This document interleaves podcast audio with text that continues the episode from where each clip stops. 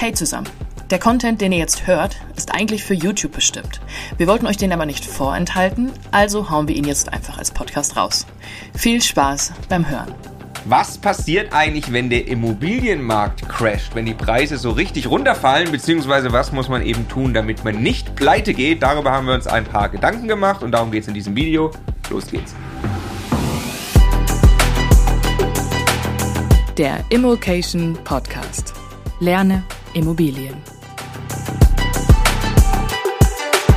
Wir fangen an. Wir haben uns sechs Gedanken rausgesucht, die wir mit euch teilen wollen. Gedanke Nummer eins zu dem Thema, der Immobilienmarkt crasht nicht. Also diese senkrechte Linie, wie die Preise runterfallen im Preischart, die können wir uns nicht vorstellen. Dieser Effekt bei Aktien, dass dann quasi so eine psychologische Welle durch den Markt läuft und plötzlich sind alle Unternehmen nur noch halb so viel wert, das kann es eigentlich so bei Immobilien nicht geben. Der Immobilienmarkt ist einfach sehr, sehr träge in seinem ganzen Verhalten. Ja, das ist auch total logisch, weil der Prozess, eine Immobilie zu kaufen, zu verkaufen, ein ganz, ganz anderer und viel langwieriger ist. Warum denken wir alle sofort an, äh, an 2008 und an die USA? Da gab es ja das Gefühl. Es war aber eine, eine andere Situation äh, es waren massenhaft faule Kredite an Menschen, die sich das eigentlich nicht leisten konnten. Die haben dann oft auch noch variabel finanziert. Ja? Und da sind der Reihe nach diese Kredite dann umgefallen, was zu einem ganzen Finanzmarktcrash am Ende geführt hat. Äh, selbst da haben in Deutschland die Immobilienpreise aber nur ganz leicht nachgegeben, sind eher so ein bisschen seitwärts gelaufen. Und die ganze Kreditvergabepraxis in Deutschland ist eine völlig andere. Also wir haben erstmal auch gelernt aus 2008 andere Anforderungen an Banken, an Eigenkapitalunterlegung. Die Leute in Deutschland sichern sich Zinsen in der Regel langfristig 10, 15 15, 20 Jahre. Bei Erstkäufern von Immobilien haben wir nur knapp 90 Prozent ähm, Finanzierung ähm, des Kaufpreises im Durchschnitt. Das heißt, eine ganz, ganz andere Situation in Deutschland. Genau, also Immobilienpreise können fallen, logischerweise. Ja, was wir nur sagen, sie crashen nicht von heute auf morgen. Ja. Und was würde jetzt passieren? Was denken wir? Ähm, also wenn jetzt Immobilien zu teuer wären, was ja auch unterfüttert wird, wenn ganz peu à peu jetzt die Zinsen steigen, na, dann kann man sich, äh, dann ist es schwieriger, Immobilien äh, rentabel zu kaufen oder wie auch immer die äh, Preise einfach zu hoch sind äh, und ein, ein Niveau erreicht haben, wo sich einfach keine Käufer mehr finden, passiert eben genau das. Es finden sich keine Käufer mehr und äh, dann wird die Vermarktungsdauer hochgehen und dann werden quasi quasi über viele Jahre werden Immobilienpreise einfach entweder seitwärts gehen oder äh, peu à peu langsam runtergehen, aber eben nicht crashen. So, jetzt nehmen wir aber für dieses Video mal an, die Immobilienpreise fallen tatsächlich. Also nicht ruckartig, sondern über die Zeit gehen die Preise runter. Und jetzt wollen wir eben euch sagen, was sollte man nicht tun, wie sollte man sich verhalten, dass man nicht pleite geht. Und deshalb Gedanke Nummer zwei zu dem Thema Crash oder fallende Preise. Pleite geht, wer die Bankrate nicht bezahlen kann. Ja, das ist natürlich das Allerblödeste. Wenn ich einen Kredit mit einer Bank eingegangen bin und meine Raten nicht bediene, kann ich gar nicht so schnell gucken, wie es um die Immobilie im Ganzen dann irgendwann geht, weil die Bank natürlich darauf pocht, dass ich regelmäßig zahle. Von Schufa und all diesen Dingen schon mal ganz abgesehen. Und das Aller, Allerwichtigste dafür ist logischerweise, dass die Mieteinnahmen, die ich aus der Immobilie habe, mir auch langfristig und regelmäßig zur Verfügung stehen, auch wenn Märkte sich mal ändern und in Summe vielleicht die Nachfrage nach Immobilien sich ändert, vielleicht irgendwann ist auch mal auf dem Mietmarkt an dem einen oder anderen Standort ein Überangebot Angebot gibt, dass ich eben noch immer dauerhaft eine Miete habe, mit der ich die Bank gerade bezahlen kann. Das hat was mit dem Einkauf, Einkaufsrenditen und so weiter zu tun, aber auch damit, dass ich an dem Standort einfach eine attraktive Mikrolage habe, dass ich eine attraktive Art von Wohnung habe, dass ich meine Zielgruppe verstehe und eben sicherstelle, nicht nur heute auf dem Papier ein 8% dazu haben, sondern eben eine Wohnung zu haben, die über 10, 20, 30 Jahre hinweg, solange wie der Kredit in Summe eben laufen wird, diese Mieteinnahmen produziert. Genau. Sonderthema zum Beispiel, man könnte auch an einem sehr guten Standort sehr rentabel vermieten durch Sondervermietungsmodelle. Wenn dann der Gesetzgeber kommt und sie wegreguliert, könnten auch meine Mieteinnahmen deutlich runtergehen oder komplett wegfallen und das wäre ein Problem. Also wer nicht pleite gehen will, muss für den Standort, den sie entschieden hat, langfristig sicherstellen, dass er vermieten kann und Mieteinnahmen hat. Dritter Gedanke, pleite geht, wer verkaufen muss in Klammer, in dann einer schlechten Marktphase, wo die Preise eben runtergegangen sind. Ja? Also ähm, ein, ein, ein, eine, ein Wertverlust an der Immobilie wird ja erst dann real, wenn ich die Immobilie tatsächlich auf den Markt gebe, verkaufe, wenn ich davor vorher bezahlt habe, beziehungsweise sie noch hoch verschuldet habe, äh, dann bleibe ich möglicherweise auf Schulden sitzen und dann gehe ich sinngemäß pleite. Aber wann muss ich denn, wann gerate ich denn in Verkauf, äh, unter Verkaufsdruck? Stefan? Ja, allen voran mal in der Situation, die wir eigentlich gerade hatten, wenn ich mir die Rate an die Bank nicht mehr regelmäßig leisten kann, weil die Mieten nicht ausreichen und ich von außen Geld zuführen muss, das mir vielleicht aufgrund meines Unternehmertums, meines Jobs, was auch immer, irgendwas, was, äh, was sich auch verändern kann, ähm, nicht ausreichend zur Verfügung steht, dann wäre ich möglicherweise gezwungen, die Immobilie zu verkaufen, um eben diesen Kredit loszuwerden. Äh, es kann auch andere Szenarien geben. Ich bin irgendwie äh, Unternehmer und ich brauche das Geld an einer anderen Stelle oder ich habe irgendwo anders Schulden gemacht oder so, aber es hilft mir dann nicht mal mehr richtig, wenn der Markt gerade gefallen ist und ich habe jetzt noch 80.000 Euro Restschulden auf dem Objekt und ich verkaufe in einen Markt rein, in dem ich vielleicht nur noch 70.000 Euro bekomme, dann habe ich eigentlich überhaupt nichts davon. Ich werde eigentlich immer nur diesen Kredit los und behalte netto am Ende Schulden über. Ähm, und äh, das ist natürlich eine blöde Situation, in die man nicht kommen sollte. Ergänzung wäre noch die Scheidung. Äh, ja, das bringt mich in Verkaufsdruck, weil ich plötzlich meinen Partner, von dem ich mich trenne, ausbezahlen muss. Ähm, und äh, dann muss ich vielleicht in einer Marktphase liquidieren, um an das Geld zu kommen, in der ich das eben genau nicht will.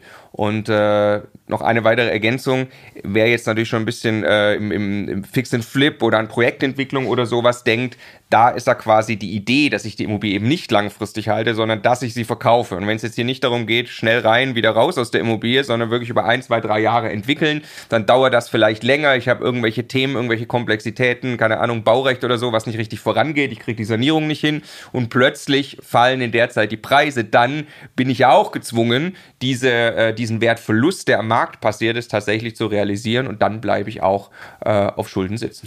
Last but not least, ich habe irgendwas an der Bausubstanz falsch eingeschätzt. Da kommen irgendwelche Sanierungskosten auf mich zu, mit denen ich nicht gerechnet habe. Hausschwamm, was weiß ich was. Und ich kann es mir schlichtweg nicht leisten, die Sanierung durchzuführen und muss deshalb das Objekt abstoßen. Ne? Also nochmal, was kann man tun, damit man nicht pleite geht, damit man nicht unter Verkaufsdruck gerät? Nicht heiraten, hast du gerade gesagt im Vorgespräch, nein, ähm, sondern tatsächlich einfach sich eine, eine, eine klare Perspektive aufbauen und nicht unter Druck setzen durch die Art von Projekt, die man, die man anfängt und eben sicherstellen, dass die Immobilie dauerhaft funktioniert und das muss ich natürlich beim Kauf auch schon tun, genug Reserven haben für die Entwicklungsschritte, die man vielleicht mit der Immobilie gehen will, um sie langfristig halten zu können. Vierter Gedanke. Pleite geht, wer nur mit Preisen spekuliert. Also wer jetzt etwas kauft und das Modell so aufgesetzt ist, in der Hoffnung, die Preise steigen jetzt weiter. Weil wir gehen jetzt ja für dieses Video davon aus, die Preise gehen eben Stück für Stück jetzt runter. Und das sehen wir ganz häufig, werden wir extrem oft gefragt. Wir leben hier in München, ja, ah, macht's nicht Sinn jetzt in München? Sag mal, Marco, glaubst du nicht, die Preise in München gehen noch weiter hoch? Wäre es jetzt nicht eine gute Idee einzusteigen? Glauben wir nicht. Ja, äh, es kann halt einfach keiner garantieren. Und wenn ich heute eine Immobilie in München kaufe für, ich weiß nicht was, zwei, zweieinhalb Prozent Mietrendite äh, und ich aber eine Annuität bei der Bank alleine von, von vier Prozent habe, äh, dann kostet mich das einfach regelmäßig Geld. Und ganz oft geht das dann mit der Erwartungshaltung einher. Naja, dauerhaft wird, wird dann ja ganz tolles Vermögen entstehen, weil die Immobilienpreise steigen. Das habe ich ja immer in der Hinterhand quasi, um diesen äh, fehlenden Cashflow irgendwann mal auszugleichen. Kann ich ja so ein bisschen was verbrauchen, was ich auf der hohen Kante liegen habe. Äh, und die Mieten werden ja dann auch irgendwann mitsteigen im Laufe der Zeit. Und wenn aber genau genau das dann äh, über einen längeren Zeitraum nicht passiert, weil die Preise seitwärts oder sogar runtergehen, dann blute ich quasi wirklich aus an dieser zu hohen Bankrate und den laufenden Kosten für die Immobilie im Vergleich zu einer viel zu niedrigen Rendite. Ja? Und das, das funktioniert dauerhaft nicht und da in der Regel bewege ich dann auch noch sehr große Summen Geld an solchen Standorten. Ne? Das kann einen dann wirklich über die Zeit finanziell komplett zermürben. Also bottom line, extrem wenig Mietrendite akzeptieren, 2% hast du gerade gesagt, in der puren Hoffnung, die Preise gehen weiter hoch. Das ist ein sehr hohes Risiko, wenn der Markt die nächsten zehn Jahre etwas anderes macht, wie das, was er die letzten zehn Jahre gemacht hat. Wir kaufen keine Immobilien, bei denen wir nicht eine klare Perspektive haben, dass sie eine schwarze Null bei ganz normalem Mietniveau hat. Und damit können wir sie im Zweifelsfall beliebig lange halten und kommen niemals unter Druck. Und genau das ist auch unsere Empfehlung wenn du ausrechnen möchtest, ob du möglicherweise mit der Immobilie ausblutest, wie es der Stefan gerade gesagt hat. Im oh, oder wirklich Geld verdienst. Genau, oder im positiven Falle dann eben wirklich äh, die Immobilie dauerhaft halten kannst, um nicht in die Verlegenheit zu kommen. Immocation.de slash Kalkulation. Dort kann man sich ein kostenloses Tool runterladen und da kann man mal nachrechnen, äh, wenn man eine Immobilie, wenn man die Einnahmen kennt, die Mieteinnahmen kennt und den Preis kennt. Gedanke Nummer 5. Pleite geht, wer sich überschuldet. Also zu teuer eingekauft, 120% Finanzierung und dann kommt der Zinsanstieg oder sinkende Preise gleich tödlich. Richtig? Ja, das Problem ist ja direkt schon dieser Einkauf. Also wenn ich mehr als der aktuelle Marktwert bezahle, vernichte ich ja eigentlich mit diesem Einkauf schon Geld, ne? weil ich in der Vermögensbilanz eigentlich habe, ich gebe Geld aus und kriege weniger als Vermögenswert dazu. Jetzt kommt dazu noch, dass ich mir ein Darlehen hole, das noch höher ist. Das heißt, den Schulden steht überhaupt kein realer Gegenwert in gleicher Höhe gegenüber. Wenn ich das systematisch ein paar Mal mache, dann, dann führt das zwangsweise zu einer ganz, ganz prekären finanziellen Situation. Und dann kommt ja oft dazu, dass weil die Darlehenssumme im Verhältnis zu den Mieteinnahmen recht hoch ist, dass ich dann lieber noch eine niedrige Bankrate haben möchte, damit es irgendwie von der Kalkulation funktioniert. Also nehme ich eine kürzere Zinsbindung oder ein variables Darlehen äh, und am besten so wenig Tilgung wie irgendwie möglich. Und das sorgt dann natürlich dafür, dass bei, äh, bei Ende der Zinsbindung oder im Laufe der Zeit, wenn ich aber variabel finanziert habe, meine äh, Darlehensrate bei steigenden Zinsen eben deutlich höher werden kann. Ne? Ich habe wenig getilgt, die Zinsen steigen.